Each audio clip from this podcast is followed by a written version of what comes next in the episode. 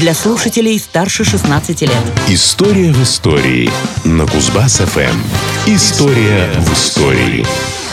Прозвучит странно, но с 1 по 13 февраля 1918 года в России не произошло ничего. Абсолютно ни одного события. Две недели просто исчезли из всех календарей, а вернее сказать, ни в одном из них они и вовсе не появлялись. Связана эта загадочная магия с переходом на новый стиль летоисчисления. Здравствуйте, у микрофона Никита Тимошенко. Давайте вновь оглянемся назад, в прошлое, и познакомимся с очередной историей из истории дня – 14 февраля 1918 года Россия перешла с юлианского календаря на григорианский. Исторический момент. До 16 века вся Европа отлично жила по общему календарю, введенному еще во времена Римской империи, по юлианскому. Однако в 16 веке астрономы установили, что привычный для всех календарь недостаточно точен. Если ориентироваться на движение планет, юлианский календарь дает ошибку в один день примерно каждые 128 лет. К XVI веку День весеннего равноденствия, событие весьма объективное и от усмотрения человека независящее, сместился на 10 дней назад и отмечался человечеством крайне несвоевременно.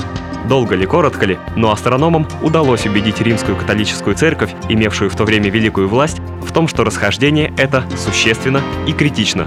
А причем не только для ученых, но и для верующих, чьи праздники нередко были привязаны к астрономическим событиям, к тому же Дню весеннего равноденствия. В 1582 году по решению папы римского Григория XIII Рим перешел на новое летоисчисление – Вслед за Италией на григорианский календарь постепенно начали переходить и другие европейские страны. А вот православная церковь идею календарной реформы долгое время отвергала категорически, при этом называя католическую церковь безрассудной, поскольку она так легко шла на поводу у астрономов.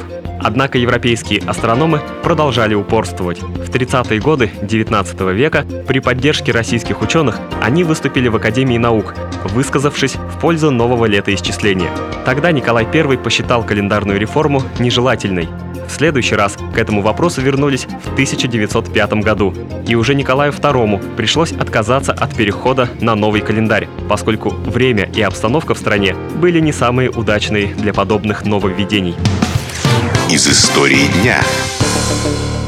А вот после Октябрьской революции переход на григорианский календарь был более чем уместен. Нужно было как-то подчеркнуть свою близость к культурным европейским странам.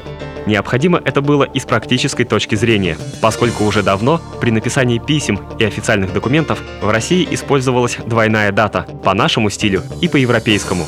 Так, 26 января 1918 года Совнарком принимает решение ввести в гражданский обиход новый календарь. Согласно декрету, подписанному Лениным, после 31 января в стране сразу же наступало 14 февраля.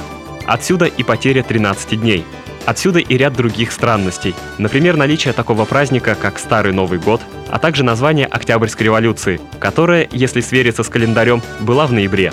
До 1 июля 1918 года для исполнения гражданских обязательств вводился переходный период. Все выплаты можно было задержать на 13 дней. Декрет властей при этом разъяснял все вопросы, связанные с начислением процентов, выплатой зарплат и пенсий. После перехода на новый календарь на вооружение взяли следующее правило. Все события, случившиеся до 1 февраля 1918 года, датируются по юлианскому календарю, но в скобках может указываться дата по григорианскому. Все, что было после 1 февраля 1918, указывается по григорианскому. Казалось бы, все просто, но некоторые сложности все-таки имеются. Связаны они с тем, что долгое время Россия жила по илианскому календарю, тогда как большая часть Европы уже перешла на григорианский.